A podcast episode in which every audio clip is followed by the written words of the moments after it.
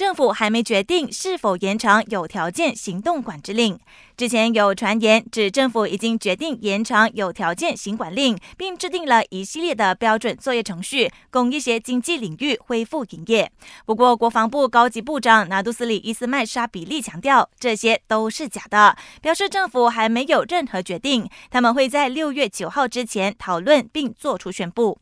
另一方面，伊斯麦沙比利指出，昨天试图跨州的交通工具比前一天减少了一半，也就是四百三十四辆，并被令折返。Sebanyak 434 kenderaan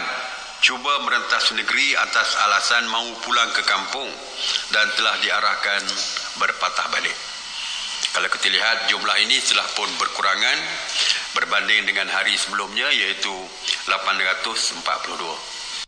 伊斯曼沙比利补充，警方昨天发出了超过四百三十张罚单，但当中没有人违反了互相拜访的标准作业程序。另一方面，全国税收局分行将在明天和后天早上八点到下午四点开放上诉服务柜台，让无法获得国家关怀援助金 （BPN） 或者申请遭到拒绝的人士，可以亲自前往税收局分行提出上诉。沙巴和纳敏的税收局分行因公共假期没能在这两天开放，因此 BPN 上诉申请柜台会延长到六月二号。感谢收听，我是挺燕。